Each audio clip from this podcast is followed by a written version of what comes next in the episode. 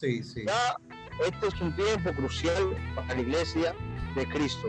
sí. Esto es un tiempo de estar viendo televisión, novela, que esto, que lo otro. Es un tiempo de nosotros relanzarnos, como decía Stephanie, y ir por la tierra prometida, que ya Dios la predestinó para nosotros como iglesia.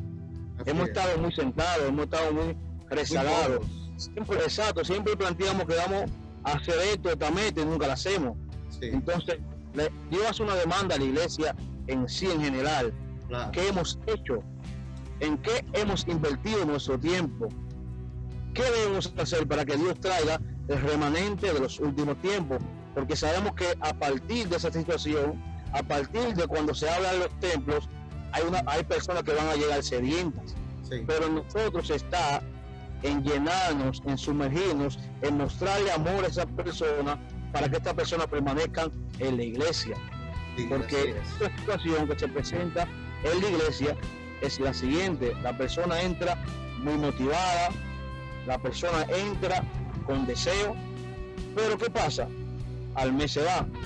Entonces Sí. es tiempo de analizar nosotros y decir, realmente estamos aportando para ellos, estamos dando ejemplo, estamos eh, enviándole un mensaje por WhatsApp, estamos realmente dándole seguimiento a esa vida para que permanezcan.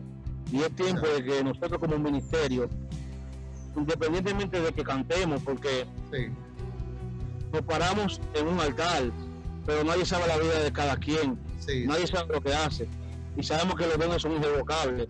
Dios se manifiesta a pesar de tu situación, sí. pero hay un día que Dios dice, ya basta.